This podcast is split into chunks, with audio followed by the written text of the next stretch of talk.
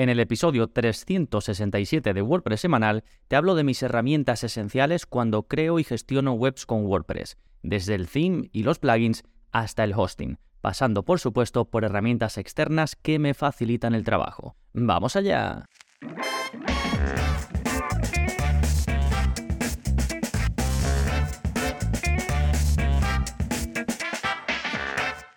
Hola, hola, soy Gonzalo Navarro y bienvenidos al episodio 367 de WordPress Semanal, el podcast en el que aprendes a crear y gestionar tus propias webs con WordPress en profundidad. Y hoy nos vamos a adentrar en mi stack tecnológico para crear webs. Esto de stack suena muy bien, no es otra cosa que el conjunto de herramientas que utilizo para hacerlo. Y la gracia de esto es que en el pasado he hablado de herramientas que utilizo, de servicios y demás, y en este episodio te voy a hablar de las que uso ahora mismo y seguramente pues dentro de un año, dentro de dos, usaré otras. Así que en un momentito te digo todo lo que uso, todo lo que tengo en mi cajita de herramientas y me interesa mucho que me cuentes tú también lo que utilizas si estás en el grupo de Telegram, porque estás en la comunidad privada de Gonzalo Navarro pues me lo puedes contar por ahí y si no estás dentro, pues puedes em, escribirme por Twitter o por donde te parezca. Sí, bien, en un momentito vamos a ir, ya digo, con todo esto, pero antes, como siempre, novedades. ¿Qué está pasando en gonzalonavarro.es esta semana? Pues hay nuevo vídeo de la zona código. Ya sabéis, tenemos uno nuevo cada semana y todos los miembros podéis acceder a todos los que ya hay publicados más los nuevos que voy sacando. Y en este vídeo te explico cómo puedes desactivar plugins y themes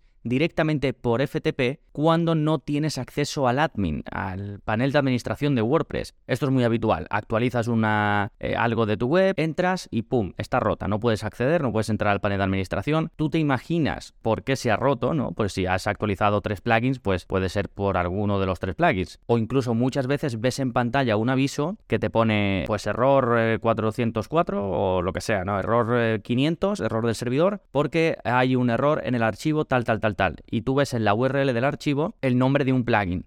Entonces tú dices, pues bueno, esto es por esto, ¿no? Entonces eh, lo ideal es desactivar ese plugin y si se soluciona el error, pues ya sabes que ha venido de ahí. Y luego ya pues vuelves a una versión anterior, escribes al soporte o investigas un poco por dónde van los tiros. Pero al menos has podido detectar que el problema viene de ese plugin en cuestión y lo desactivas. Pero ¿qué pasa? Que muchas veces este error nos impide entrar en la parte de administración de la web. Entonces nos tenemos que ir al gestor de archivos de nuestro hosting o acceder por FTP y desactivarlo. En este vídeo te enseño cómo hacerlo porque es algo que me llega muchísimo. Esta pregunta me llega un montón y ahora pues todos los que estéis en esta situación vais a tener un vídeo paso a paso para aprender a hacerlo de forma totalmente segura. Voy a ir dejando todo lo que comente, todos los enlaces en las notas del episodio en gonzalonavarro.es barra 367, que es el número de este episodio. Sí, fantástico. Esto en cuanto a los vídeos. Después, en cuanto a cursos, el curso más reciente publicado es el curso de Modular, que es un servicio que te permite llevar el mantenimiento de tus webs y las de tus clientes desde un mismo panel. Actualizar todo, hacer copias de seguridad, una herramienta esencial si llevas webs para clientes. Y como estamos casi a final de mes ya, o prácticamente, te adelanto que el próximo curso, que va a salir en nada, dentro de unos días, bueno, depende de cuándo estés escuchando, ¿no? Va a ser el curso de Fathom Analytics, que me lo habéis pedido varios de vosotros, porque yo he comentado varias ocasiones que ya no utilizo Google Analytics, sino que utilizo Fathom, y eh, hay interés, ¿no? Entonces, lo vais a tener ya mismo publicado, y la semana que viene publicaré un episodio un poco hablando también de ello, para que sepáis por qué me pasé de Google Analytics a Fathom Analytics, y todo lo que puedes hacer con este servicio para llevar o medir las estadísticas de tu web. Sí, fantástico. Esto en cuanto a las novedades, vámonos ahora con el plugin de la semana que se llama Simple Link Directory. Ese es un plugin con muy buen rendimiento, activo en unas 3.000 webs con WordPress y que está pensado para crear un directorio de enlaces, eh, no necesariamente de tu web, sino enlaces externos. El enfoque de este plugin es que tú puedas crear en una misma página como distintas categorías de enlaces y que se muestren pues de forma visual y sencilla, ¿no? Imagínate que yo quiero crear una página con todo lo que recomiendo relacionado con WordPress. Pues podría crear un directorio y ahí ir añadiendo, por ejemplo, en los themes, pues todos los que recomiendo y se ve como un listado. Después en otra columna, los plugins y ahí todos los que recomiendo y se ven en un listado. Los servicios externos, pues ahí todos los que recomiendo y, y ya digo se ven en un listado, ¿no? Y te creas como este directorio, pero enfocado ya digo a enlaces. Y además la gente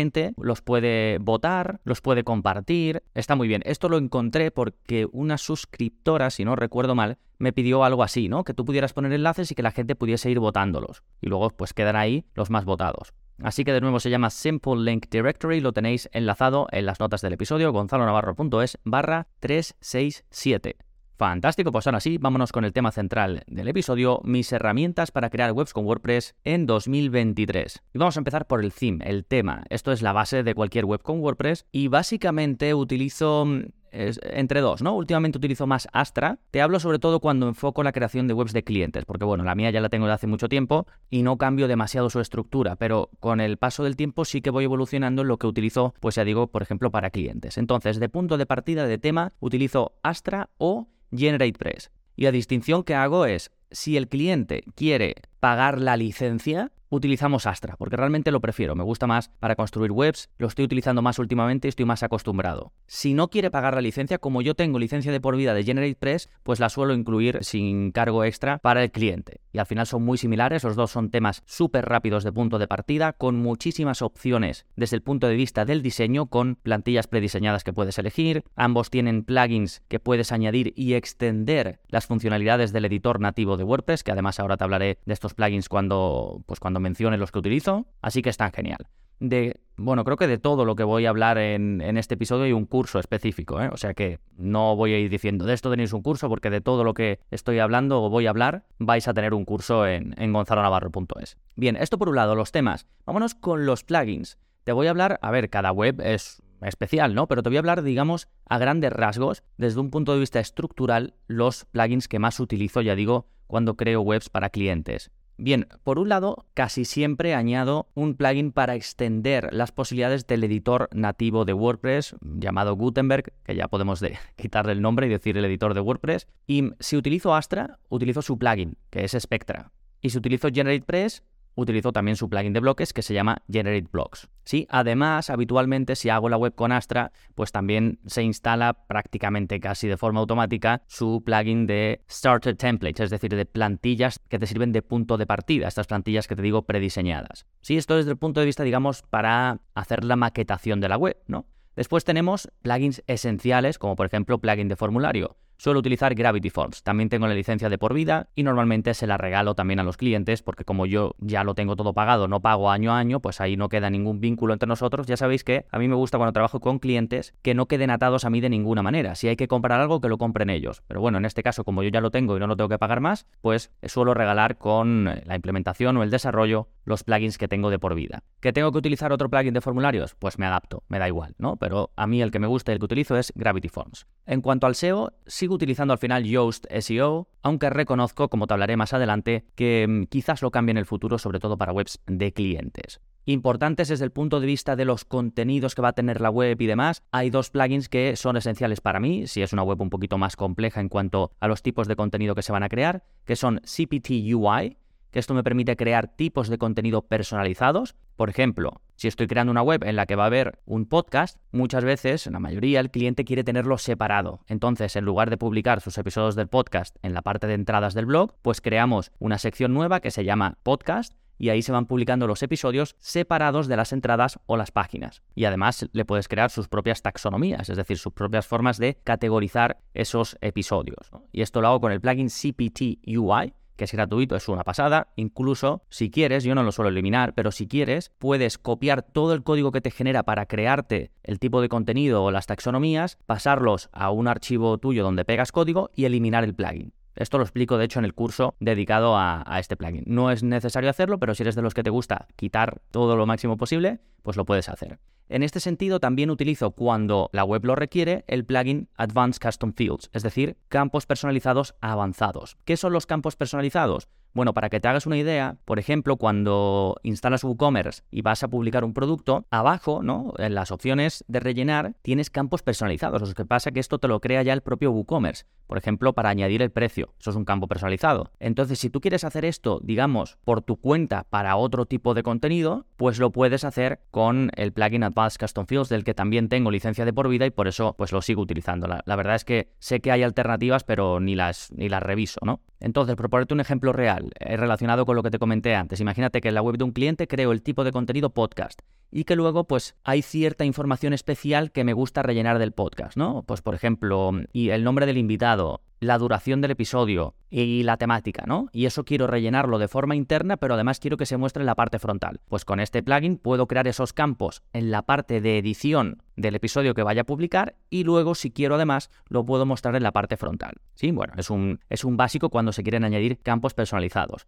Más, bueno, ya desde el punto de vista no tanto de crear la web, sino cosas que necesitamos, que son bastante esenciales, pues por ejemplo, para las cookies, últimamente estoy utilizando el servicio o el plugin Cookie Yes. Me resulta súper sencillo, te recoge las cookies de la web automáticamente y además te genera los típicos textos que necesitas con las cookies necesarias, cookies de marketing y todo esto te lo genera el texto automáticamente en español. De momento con su versión gratuita me sirve para todas las webs que he creado y después si tienes como muchísimo tráfico, pues te puedes pasar alguna versión eh, de pago. Por cierto, de cookies creo que es de lo único que no tengo un vídeo o un curso publicado, así que si os interesa decídmelo y lo preparo. Lo puedo añadir a alguno de los cursos existentes o hacerlo como un tutorial premium. Más en este sentido, desde el punto de vista, por ejemplo, de la optimización. Yo normalmente creo las webs con el hosting SiteGround, ahora te hablaré de, bueno, ya, ya directamente te digo si quieres que todas las webs, si está en mi mano, lo hago con el hosting SiteGround, si me tengo que adaptar a otro hosting, pues me adapto sin problemas. Entonces, cuando utilizo SiteGround como hosting, que por cierto, si queréis ir a la mejor oferta del momento y aprovechar mi enlace de afiliado, vamos, aprovechar no, les lo aprovecharía yo, ¿no? Pero ya sabéis que os agradezco, si vais a gonzalonavarro.es barra hosting, pues ahí vais con mi enlace de afiliado y siempre os lleva a la mejor oferta que tenga SiteGround en el momento. Ahora creo que tienen 85% de descuento en el primer año, o si compras varios años, pues en los primeros años. Bueno, como digo, si utilizo este hosting para la optimización, utilizo su plugin de optimización, que se llama SiteGround Optimizer. Ya te habilita el caché y te da opciones de pues, optimizar el CSS, el JavaScript, las imágenes, lo típico, ¿no? Todo lo que se necesita para la optimización. ¿Que utilizo un hosting diferente? Pues normalmente utilizo WP Rocket, tanto para la caché como para la optimización de la web. Y si el hosting es de los que utiliza Lightspeed, que es algo parecido a WP Rocket, pero para tipos de hosting que lo tienen integrado, pues utilizo ese. ¿Vale? Así que como ves, me guío un poco dependiendo del hosting. Pero básicamente son estas tres opciones: o SiteGround Optimizer, o WP Rocket, o Lightspeed Caché. En términos de seguridad, de plugin de seguridad, pues lo mismo. Si es SiteGround, utilizo SiteGround Security para poner las típicas medidas de protección de seguridad. Y si es otro hosting, suelo utilizar iTheme Security. Y luego también quería mencionar, antes utilizaba Duplicator para migrar de una web a otra, ¿no? Pues por ejemplo, imagínate que primero creo la web en local, en mi ordenador, y luego ya la quiero migrar al hosting definitivo. Ahora utilizo All-in-One WP Migration porque compré su versión premium y la verdad que me gusta, me gusta mucho, estoy muy contento. Hay muchas soluciones para hacer eh, migración, para copiar una web exacta de un lado a otro, y ahora pues estoy contento con, con este plugin, la verdad. No sé si cambiará en el futuro, en el pasado he utilizado ya digo Duplicator, lo sigo utilizando a veces, pero ahora el que más me gusta es All-in-One WP Migration. De hecho, compré su versión de pago. Bien, esto en cuanto a plugins. El hosting ya te lo he mencionado, así que me salto de esta sección que la tengo aquí apuntada y me voy ahora con los servicios externos, porque también para la creación y la gestión de webs hacen falta pues servicios externos. Y en alguna web pues puedo utilizar uno, puedo utilizar otro, pero en general utilizo tres. El primero de ellos es Manage WP, que lo utilizo para llevar el mantenimiento y las copias de seguridad de todas mis webs. Con esto actualizo webs completas desde un mismo panel y de forma segura porque previamente se hace una copia de seguridad y si hay algún error puedo volver atrás a la copia inmediatamente anterior. Además, si lo uso para clientes, pues les puedo enviar informes, puedo monitorear que la web no se caiga, puedo detectar si hay una vulnerabilidad en algún plugin en concreto, realmente todo lo necesario para llevar un mantenimiento profesional no solo de mi web, sino de las webs de mis clientes. Además, automatizo las copias de seguridad para que se hagan cada día. Te he comentado al principio que el último curso publicado es el de Modular 10. Modular 10 es un servicio creado en España, similar a ManageWP y a otros servicios que hay parecidos, y que en cuanto tenga lo mismo que tiene ManageWP, me pasaré ahí. De momento, hay algunas características que están en camino, ¿no? Están en el roadmap, pero todavía no están. En cuanto esté, me pasaré a Modular, porque al final pues es un servicio de España. Y en cuanto a pricing, si tienes bastantes webs en las que llevas el mantenimiento, te merece la pena Modular, porque ManageWP solo vas añadiendo características conforme cojas cosas premium para cada web, ¿no? Pues te añade 2 euros por aquí, 2 euros por allá y se va sumando. Cuando tienes pocas webs sale muy barato, cuando tienes muchas pues va aumentando, ¿no? Entonces Modular 10 como no hacen esto, sino que simplemente pagas una cuota mensual, llega a un punto en el que te merece la pena. ¿Sí? Más servicios externos, ChatGPT, lo estoy utilizando bastante últimamente para facilitarme la generación de código. Lo utilizo un montón para crear shortcodes, de hecho publiqué un vídeo de la zona código en el que os explico cómo podéis ayudaros de ChatGPT para generar shortcodes, es decir, estos trocitos de código corto que pegas en cualquier lado y te muestran algo que tú previamente has generado por código. Si veis el vídeo, pues flipáis, ¿no? Básicamente le digo a ChatGPT lo que quiero y me hace todo el código, me muestra el shortcode, simplemente después lo pego en mi web y ya lo tengo, ¿no? Y esto, aunque sepas hacerlo, ChatGPT te lo hace en, en segundos. Entonces, pues nos facilita la vida, ¿no? Yo lo estoy utilizando ahora bastante, de hecho, comencé a pagar la versión premium, ¿eh? Y por otro lado, eh, quería mencionar también Fadom Analytics, que te lo he comentado al principio, que es el servicio que utilizo para medir las estadísticas y del que vas a tener un curso, depende de cuándo estés escuchando esto, pero ya mismo va a estar disponible. ¿Por qué lo utilizo? Bueno, me adentraré de ello en el siguiente episodio, pero básicamente tiene un panel súper sencillo de entender, no tiene tantas cosas como Google Analytics, que para el que las necesite fantástico, pero yo no las necesito, y luego tiene el plus de que tiene un enfoque en la privacidad. Cuesta dinero, es barato, ¿no? No sé cuánto cuesta al mes, yo pago la anualidad, y eso te asegura de que no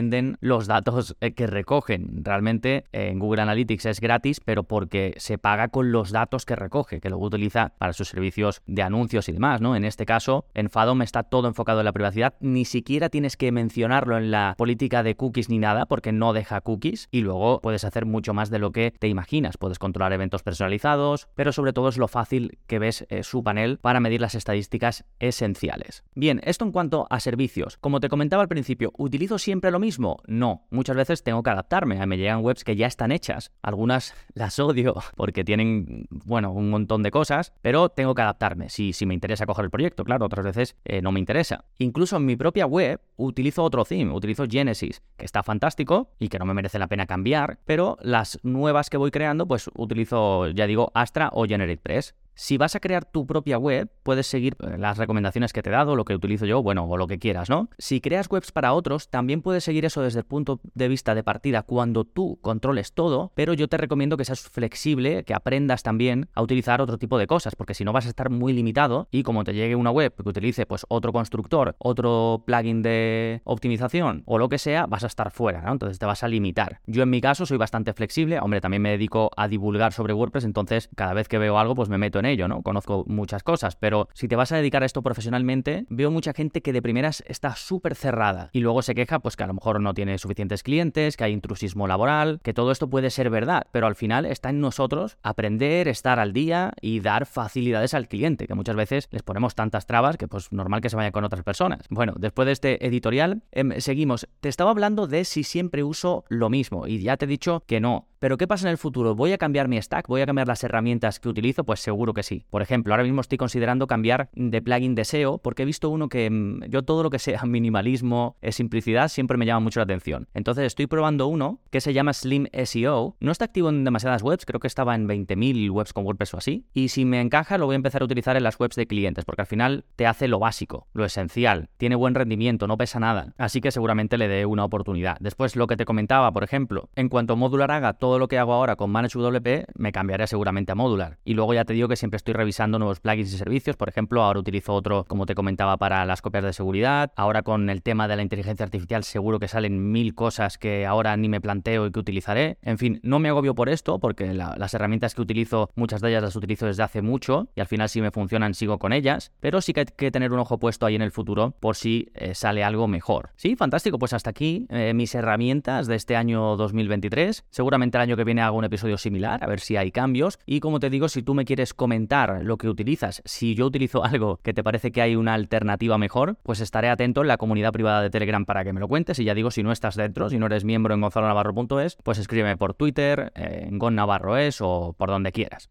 Y recuerda que tienes un curso para cada cosa que he comentado o un vídeo específico. Lo tienes todo disponible en gonzalonavarro.es. Ya sabes que si te apuntas tienes acceso a más de 73 cursos ya publicados, más el nuevo o una renovación de uno existente que saco cada mes, a cientos de vídeos avanzados sobre cómo copiar y pegar código para ahorrarte plugins sin tener que ser desarrollador ni nada. Lo hacemos de forma muy sencilla. Y encima tienes soporte directamente conmigo. Y si no, puedes hablar con todas las personas de la comunidad para intercambiar opiniones e ir juntos. Todo ello por solo 10 euros al mes, sin permanencia y encima tienes 15 días de garantía. Si entras, no te gusta, oye Gonzalo, que esto no es lo que yo pensaba. Pues no pasa nada, baja, devolución sin preguntas y a otra cosa. Por último, como siempre, muchísimas gracias por estar ahí, nos seguimos escuchando, adiós.